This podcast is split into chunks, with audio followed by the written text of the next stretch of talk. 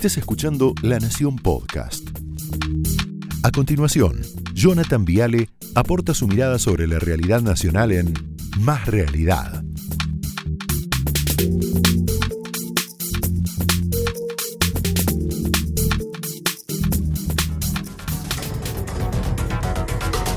Bueno, buenas noches, bienvenidos. A ver, llaman a quemar libros de Beatriz Arlo. Le pegan a viejos que protestan en Olivos. Quieren jugar al bowling con un camión en la 9 de julio.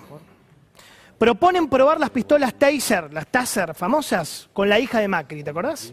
Eve. Convocan a tomar los tribunales. Hablan de argentinos de bien y argentinos de mal. Tratan de psiquiátricos a los que marchan. Yo me pregunto de dónde sale tanto odio, ¿no? Esta es la pregunta de hoy.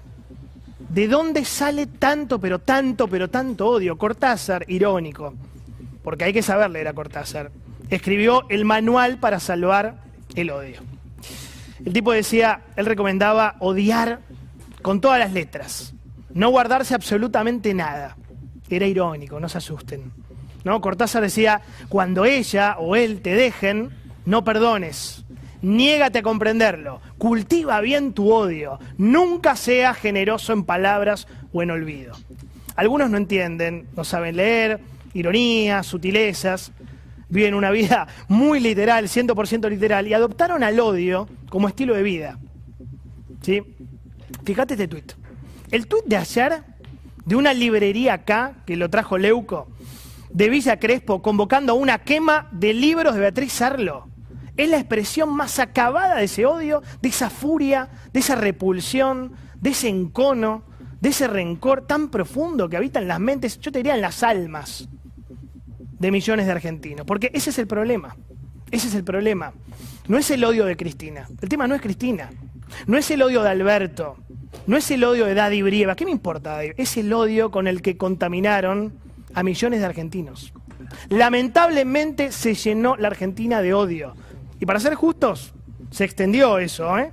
Hacia ambos lados de la grieta hay mucho odio, mucho odio. Mira el video. ¿Sabes quiénes quemaban libros? Los nazis.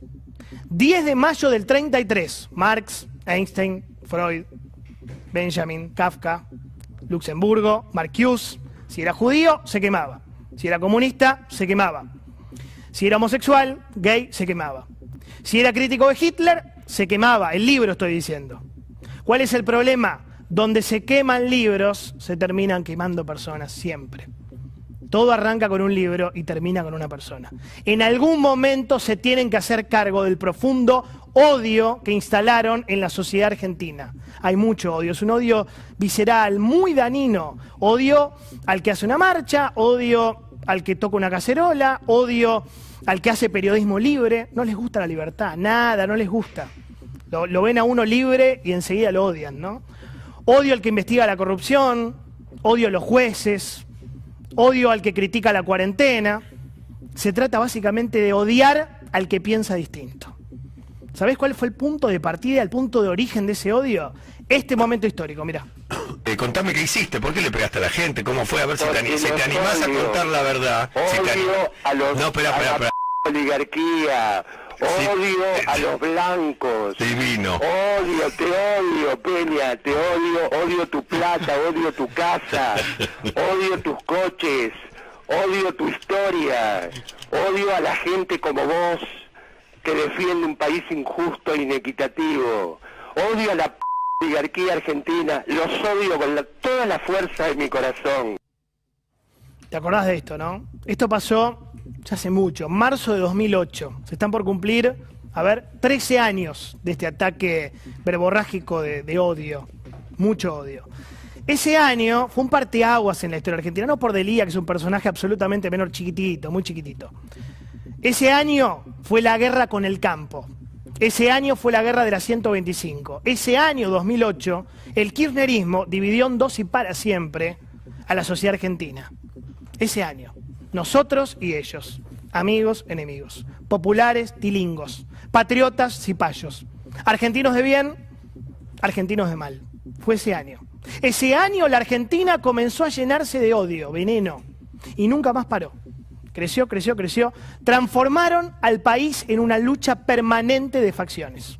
Nada nuevo, divide, reinarás, es muy viejo. Periodismo K, periodismo anti-K, diarios K, diarios anti-K, científicos K, científicos anti-K, eh, actores K, actores anti-K, sindicalistas K, sindicalistas anti-K, empresarios K, empresarios anti-K, en fin. La vida en la Argentina se dividió en los últimos 13 años en la búsqueda del enemigo. Lo político concebido como la búsqueda del enemigo. Schmidt, un teórico nazi, Carl Schmidt, que decía eso, ¿no? El enemigo, todo el tiempo. Entonces, Bonafini no tuvo ningún empacho ni vergüenza en decir, 2019, miralo, que estaba contenta porque ganaron ellos, pero no tanto porque los macristas no se habían muerto ni se habían ido del país. Ese día Eve dijo que eran una raza muy hija de puta. Mira. Claro, como no voy a estar contenta. Pero para la mano, ganamos las elecciones. Pero el 30% o el 32% o el 25% sigue estando. Ni se murieron ni se van del país. Eh, ¿qué, Y qué- es una raza muy, muy hija de puta, ¿viste? Lindo, ¿no? Una raza muy HDP. Una raza. Pero no se confundan, el odio es una estrategia. Está pensado esto, los populismos necesitan el odio. Los populismos necesitan el odio. ¿Por qué? Porque los populismos necesitan tener un enemigo. Más que un enemigo, yo te diría un chivo expiatorio, un culpable. ¿Qué es el populismo? La felicidad instantánea, pero no sustentable. El café expreso, el café chiquitito, viste que se hace rápido, es rico, se toma rápido, después te duele la panza. Eso es el populismo. ¿Qué es el populismo? Gastarse todas las tarjetas de crédito al mismo tiempo y te quedas sin plata. ¿Por qué necesito el enemigo volviendo? ¿Por qué necesito el odio? Porque necesito un culpable. Necesito echarle la culpa a alguien de que me gasté toda la guita, todas las reservas. Enemigo 1, el fondo. Enemigo 2, Clarín. Enemigo 3, los jueces. Enemigo 4, la corte. Enemigo 5, el campo. Enemigo 6, la embajada. Enemigo 7, la rural. Enemigo 8, Beatriz Arlo. Siempre. Siempre hay una guerra santa, siempre hay una cruzada para dar, todo el tiempo. Es insoportable vivir así. Es una Argentina invivible, todo el tiempo en guerra, todo el tiempo acusando al otro. Ese enemigo interno debe ser odiado. Para eso está 678, para eso hay mercenarios, está C5N, está Navarro, para eso están eh, los trolls, para identificar, para marcar, para escrachar, para apuntar y para demoler al otro, al otro en tanto enemigo. Hay que hacerlo pelota. ¿Cuál es el problema de este razonamiento? Comienza con Cristina gritando como, como loca el otro día a los jueces, sigue con un llamado a quemar los libros de Sarlo y termina con un idiota pegándole un tiro a alguien. No estoy exagerando. Yo insisto, a ver, y que quede bien claro porque este es el punto central. El límite entre la violencia verbal y la física es mucho más finito de lo que algunos sospechan. Es muy fino. Estamos a nada, ¿eh? Pero a nada de que un idiota, un fanático, avance a la siguiente etapa. Estamos a nada. La no condena de la violencia simbólica es el mejor caldo de cultivo para la violencia que sigue, que es la violencia armada. No tengo miedo de estar exagerando. Ojalá entiendan que la inmensa mayoría de la sociedad argentina no quiere esto, quiere paz, quiere respeto, quiere calma, quiere tranquilidad, quiere vivir bien, quiere que no le rompan, quiere salir del odio, quiere un país normal, normal, tranquilidad, discutir, pensar diferente, pero que no le digan al otro todo el tiempo que es un mercenario, que está comprado, que todo el tiempo la pelea. Nadie quiere verlo claudicar a usted, señor presidente. Nadie quiere que se vaya antes, nadie. Lo único que pide la sociedad argentina es que bajen la inflación un poquito, que frenen la inseguridad un poco, lo vamos a hablar con Bernie ahora, que compren vacunas, que no se roben las vacunas, que no vacunen famosos, ni amigos, ni amantes,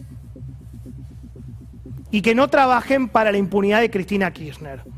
Que se ocupen de los problemas de la gente, no de Geminiani. Todo bien con Geminiani, yo sé que estuvo pensando todo el día en él. Vamos a los problemas de la gente, presidente, gobierno. Si pusieran el 5% de la intensidad para odiar que tienen en gobernar, seríamos Dinamarca. Opiniones libres, hechos sagrados, señores. Bienvenidos. Esto fue Más Realidad, un podcast exclusivo de La Nación. Escucha todos los programas de La Nación Podcast en www.lanacion.com.ar. Suscríbete para no perderte ningún episodio. Estamos en Spotify, Apple Podcast, Google Podcast y en tu reproductor de podcast favorito. Seguí escuchando La Nación Podcast.